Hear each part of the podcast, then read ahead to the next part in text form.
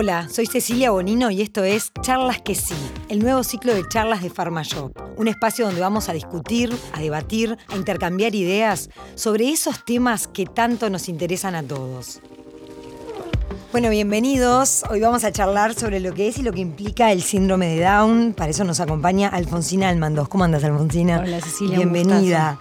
Alfonsina es creadora del blog y de la cuenta de Instagram Cande Downside Up, donde cuenta el día a día de su hija Candelaria y sus propias vivencias y desafíos como mamá.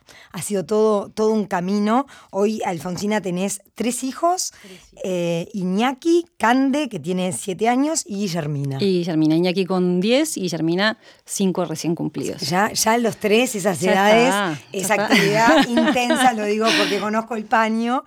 Eh, bueno, has trabajado sos prácticamente arquitecta, no, no mm. recibida, pero trabajaste mucho, sin embargo, en temas sociales, estuviste al frente de la organización Techo y otras organizaciones que se enfocaban en personas con distintas necesidades y vulnerabilidades, hasta que llegó Cande a tu vida, tu hija del medio, como decíamos recién, que hoy tiene siete años y síndrome de Down. Y te escuché decir que, que esta niña eh, llegó como con una, trajo junto con ella una misión para vos. Fue una especie de descubrimiento para ti. ¿Cómo fue? Sí, después yo creo que el shock inicial, cuando nace Candelaria, que, que, que, me bloqueó, porque un poco las personas que nos dedicamos a lo social, a, los a trabajar en los temas sociales, estamos siempre acostumbrados a ayudar a otro. Y cuando los temas te pasan a vos y son cosas tan eh, delicadas y que uno también tiene tanta, tanto miedo alrededor, eh, el panorama cambia. Y, y, en mi caso, bueno, me cambió mucho y me llevó un tiempo poder adaptarme a esto.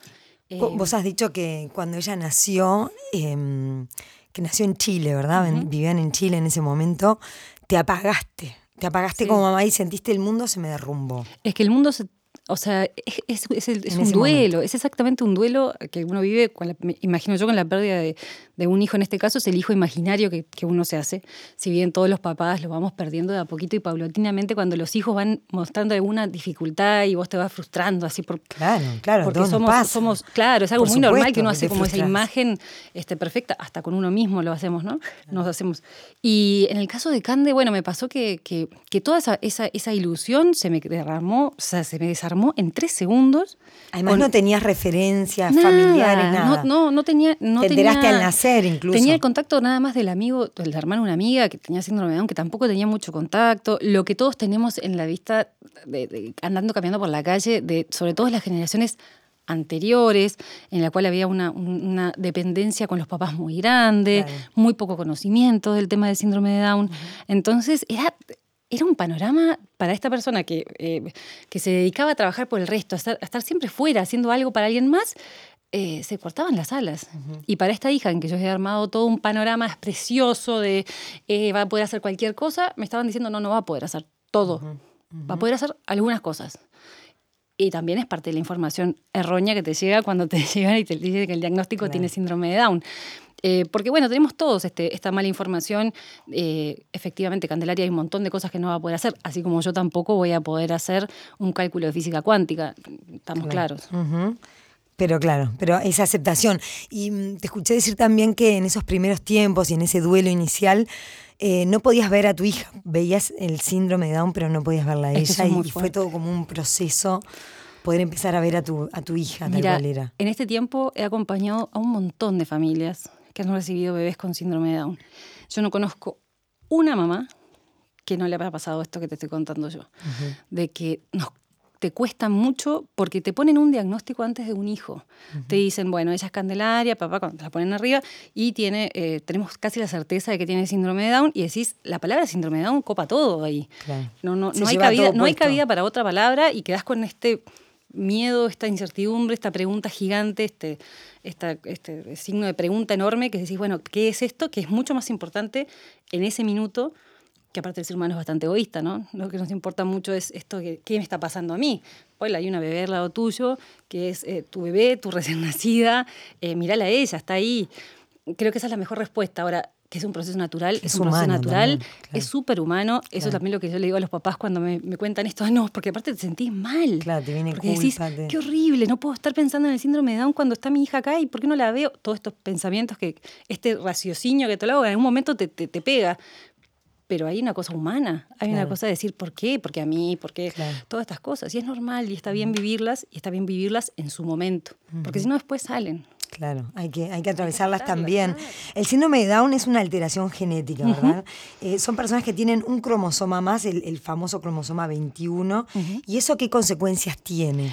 Yo siempre digo que el, a ver, el ser humano viene con un, internamente, con un manualcito de armado tipo Lego. Eh, ese manualcito de armado viene hecho para 46 cromosomas. Cuando la persona viene con síndrome de Down, trae uno más. En el par 21 eh, y eso hace que la información del manual sea un poquito diferente y hay un exceso de información. Y eso hace que nuestras, eh, estas, estas células que están acostumbradas a funcionar de determinada manera ahora funcionan un pelín diferente y van a tener eh, claramente lo que vemos todos son un componente este, del desarrollo físico, los ojos, rasgados, una sola canal palmar en la mano, los deditos del pie separados, las orejas chiquitas, esto que hablamos tanto de la translucencia nucal que tienen un ancho de, nuca un poquito mayor, mil, características que pueden tener o no. Eso también es un tema que hay que tener cuidado, porque muchas veces cuando nace un bebé dicen, pero no tienes muchos rasgos de síndrome de Down. Ojo. Ojo, porque no hay también. No hay un solo síndrome de Down. hay tres tipos de síndrome de Down y hay un tipo de síndrome de Down que es el mosaico, que es el que se da cuando eh, este, este manual de, con extra información se da cuando la célula se reproduce. Cuando se separa la primera célula, se va pegadito un cromosoma extra para la célula y ahí pasa esto de que se genera mayor información. Normalmente cuando pasa esto es en el primer célula, que es la unión de mamá y papá, pero hay otro tipo que es el mosaico, que es cuando se reproduce en la tercera o cuarta mutación, o sea, división de la célula. Entonces hay células que tienen síndrome de Down y hay otras que no tienen síndrome de Down. Y eso hacen que o tengan muchos, o, sea, o no tengan este, características físicas, rasgos, o no tengan tantas dificultades cognitivas o patologías asociadas. Bueno. ¿Cuáles son esas patologías típicas asociadas? Las primeras que te, que, te, estudian, y bueno, eso siempre digo también que el primer año de un bebé con síndrome de Down es un año muy ajetreado. Vos has contado que es de muchísimos análisis médicos. Justamente por eso, porque han detectado un montón de patologías que son como características, no las tienen todos, pero esto de poder haber detectado estas, estas patologías permite adelantarse. Y el adelantarse, siempre sabemos que en el tema medicina, el adelantarse es, tiempo y el tiempo es oro en, todo. Eh, estas son cardíacas. Normalmente las paredes de, las, de, los, de los ventrículos están este, con agujeritos porque no terminan de sellarse. Esto se, hace se resuelve con una operación recién nacido el bebé o a los meses. Tienen problemas a veces en el, en, en, el estómago no tienen conectados a veces intestino con estómago, intestino, con demás.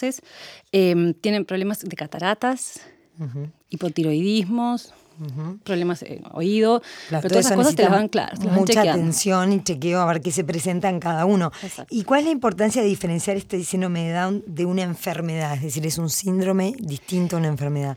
Para setear un poco estas cosas y... porque con síndrome, con síndrome de Down tú naces y es como, yo siempre digo, es como ser pelirrojo. O sea, tú naces con una información genética determinada, no es algo que se sufre ni se padece y no es algo que se cure tampoco.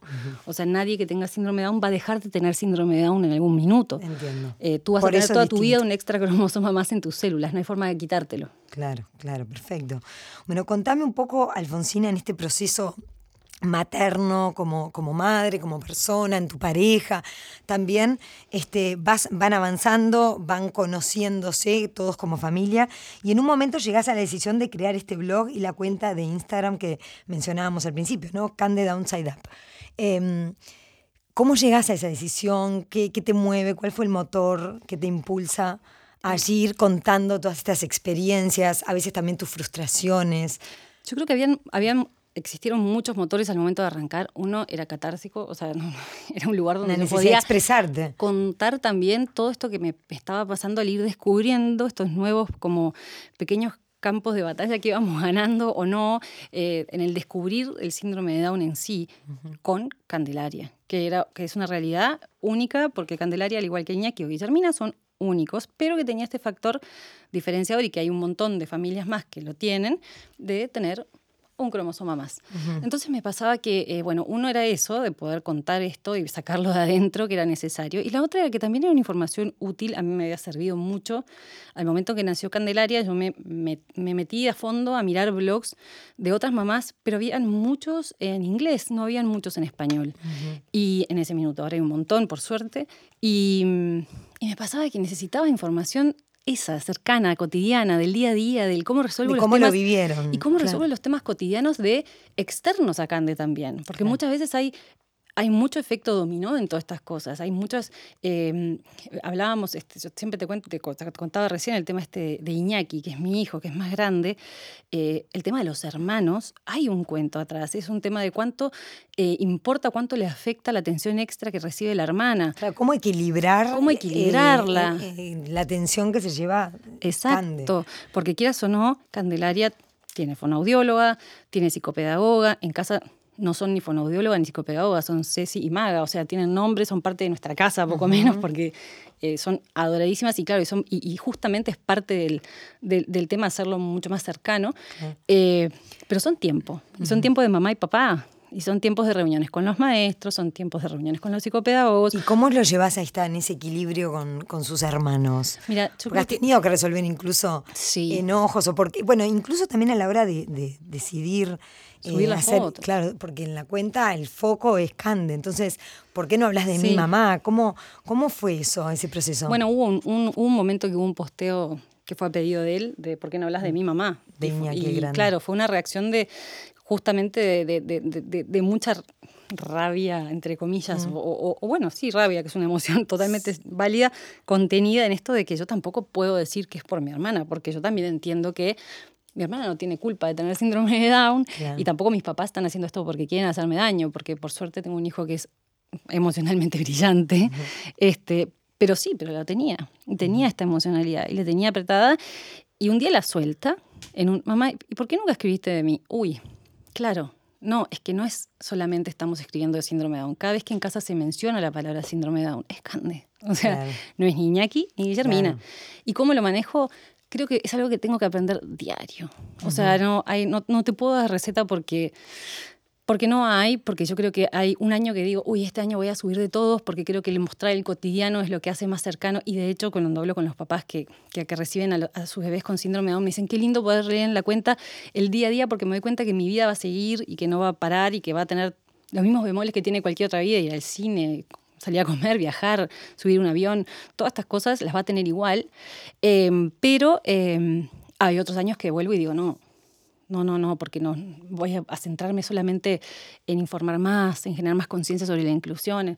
Es un permanentemente balance. Un revisar, un revisar, en un tira de afloje. Claro. un tira de afloje permanente. Y contigo misma, porque realmente ahí también eh, te sincerás de, en días donde también te frustrás, donde tenés una expectativa que no se cumple, etcétera, como nos pasa a todos, pero bueno, en este caso con la realidad que a, vos te toca, ¿no? Y la, ilusión de que ojalá no tengas que escribir nunca más el día de mañana. Porque no es porque no quiera escribir, ojalá siga poder escribiendo otras cosas, pero no del síndrome de Down porque no sea necesario contar esta experiencia. Vos siempre decís, la inclusión no es tolerante tolerancia es aceptar al otro como es. Sí. ¿Por qué nos cuesta tanto lo diferente? Te diré que hasta hoy en día hasta me cuestiona la palabra inclusión. Porque, la sentís gastada, la sentís. Una sí, vapuleada absoluto, y otro, ¿por qué yo no, estoy incluyéndolo en algo que, ya, que ya está armado?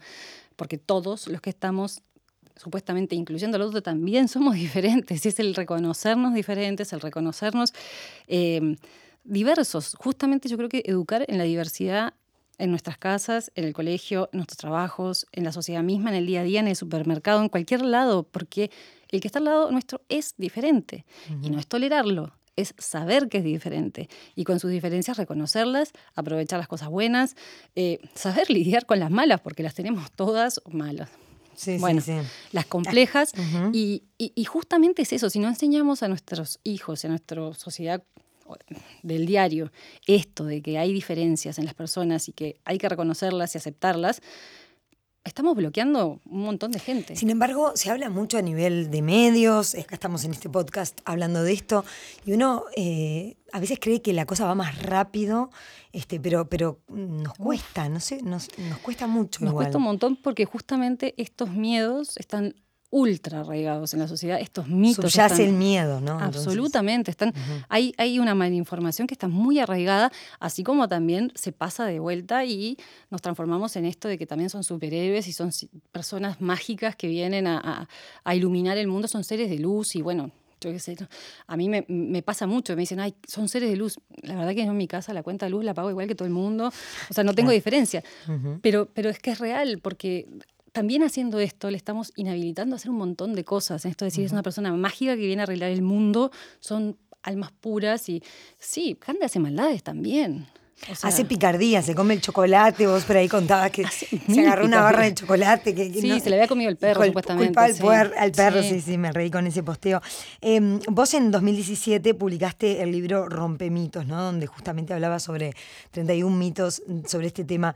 Evidentemente no podemos ahora abordar todos, pero una de esas podemos repasar algunos, quizás los que, los que, los que cuestan más, los que... A mí el que me mata es que siempre no hay persona con la que me encuentre que no me lo diga es los grados del síndrome de Down. Eh, ¿Qué grado tiene? No, el síndrome de Down no tiene grados. Tú tienes síndrome de Down en la célula o no tienes síndrome de Down en las células. O sea, esto no, no, no, no, no, tiene graduación. No tiene graduación, no hay diferencia, no, hay, no es que tengas este, más célula, en las células haya más o menos síndrome de Down en una persona u otra. Eh, lo que sí hay grados es de desarrollo. Hay personas que... ¿Y eso de qué depende? ¿El apoyo eso depende de lo mismo que el resto de las personas. Lo que te eh, toca en la vida, lo que puedas, lo que no puedas, lo que le metas. No soy Einstein, eh, yo no soy Einstein.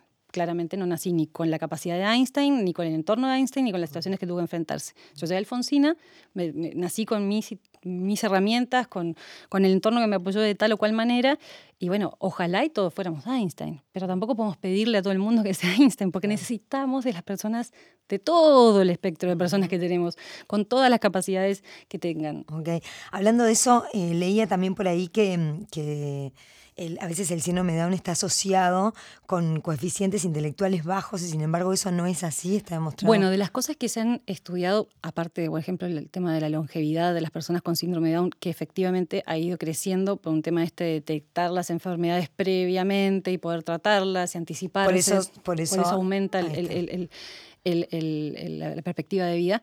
El tema del, del, coeficiente intelectual tampoco, tampoco se estudiaba mucho. Era, bueno, ya está, es una persona que no va a responder mucho, se pone enfrente a un, rincón, eh, capaz que con un instrumento musical y ahí son buenísimos para la música.